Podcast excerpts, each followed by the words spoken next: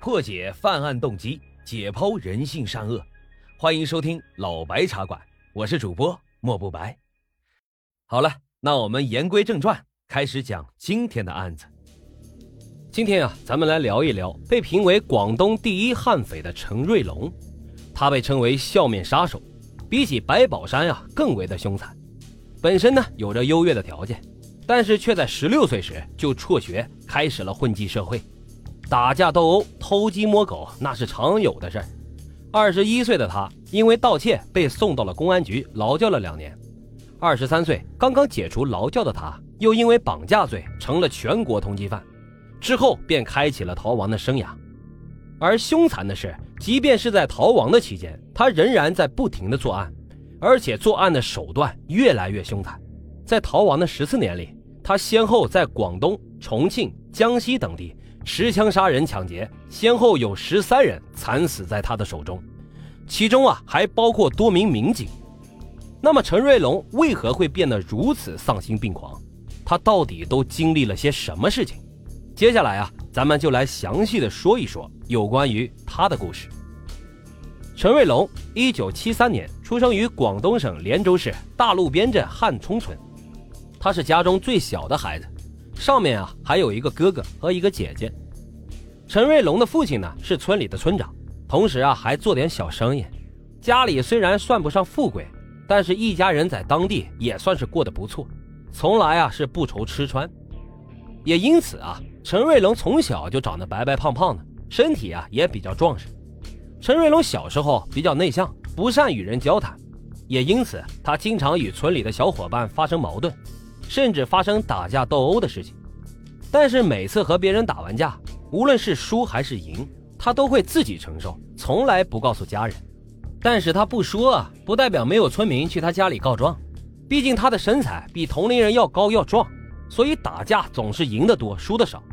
而每到这个时候，陈瑞龙就会被父亲逼迫跪在凳子上反省，直到他认错后才准许他起来。但是陈瑞龙从小就非常的叛逆。不管父亲怎么体罚，陈瑞龙都不低头认错。每次啊，都是家人在旁边劝说了很久，他才勉强的承认错误。因为从小打架，所以陈瑞龙对练拳产生了浓厚的兴趣。从十二岁开始，他就挂了个大沙袋，经常拿来练习拳脚。上了初中后，陈瑞龙俨然成为了一霸，三天两头的惹事。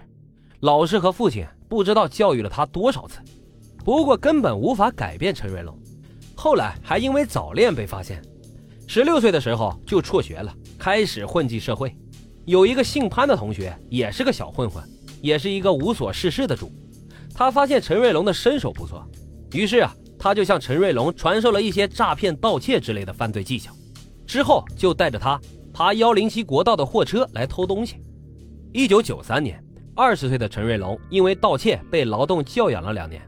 一九九五年。陈瑞龙劳教满两年，重获了自由。他的父亲发现啊，劳教后的陈瑞龙一点儿都没有改变，每天啊还是和一群小混混鬼混在一起。无奈之下呢，陈瑞龙的父亲将他送到了佛山打工，希望他能摆脱这帮坏朋友。别说啊，陈瑞龙还算蛮有脑子，他在佛山打工啊混得不错。开始的时候，他骑着三轮车收废品，少的时候一天挣个几十块钱。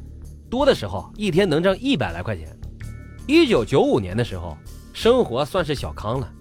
后来啊，他还把哥哥带来了佛山，帮忙打理废品收购站。如果照这样下去，陈瑞龙一定会事业有成的。可是他的人生轨迹啊，却再次发生了改变。后来他在佛山遇到了曾经的玩伴蓝启荣和同村的陈海芳、陈海龙，几个人啊是每天都混在一起。混着混着，四个人就觉得收废品的钱根本都不够他们花，于是几个人一商量，决定实施抢劫。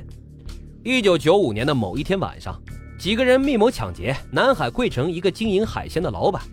蓝启荣把海鲜老板住宅楼下的防盗门给打开，然后在楼下放风。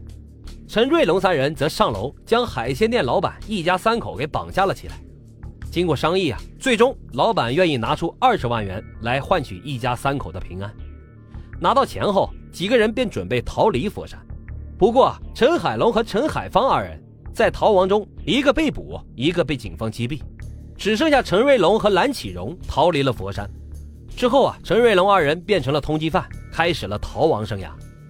他们到处东躲西藏，躲避警方的抓捕。一年之后，他们逃到了广西桂林，过了一段安逸的日子。在这里，他们挥霍了抢来的十几万元钱财。俩人啊，还各自找了一个女朋友。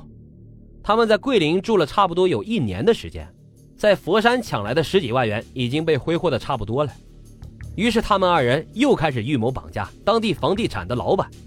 他们想着一定要勒索一千万元，然后拿着这笔钱潜逃出境。之后，他们特地坐火车到湖南永州购买了作案工具，然后又返回桂林。这样做的目的啊，就是为了抢劫后来转移警方的视线，给自己出镜创造时间。他们提前来到了房地产老板家的楼道里等候。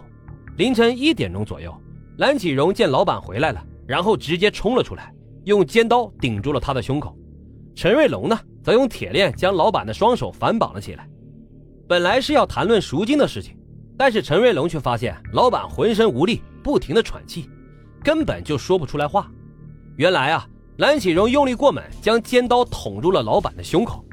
眼见着老板要不行了，陈瑞龙这个恶魔啊，直接拿刀向老板的背部狠狠地捅了几刀，致被害者当场死亡。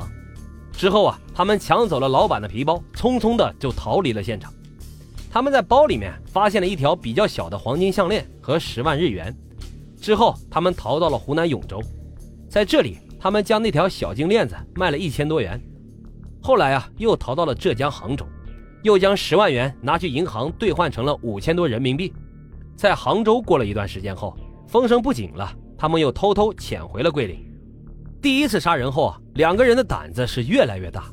一九九八年三月，他们在广西北海寻找绑架的目标，无意间呀就发现了一个年龄比较大的警察，一个人住在一栋楼里，身上还佩戴着一支手枪。俩人一琢磨，要是有把枪啊，那做起案来就更轻松了。于是他们提前埋伏在楼道里，当老警察上楼梯时，他们用事先准备好的铁锤当场将这名老警察给杀害。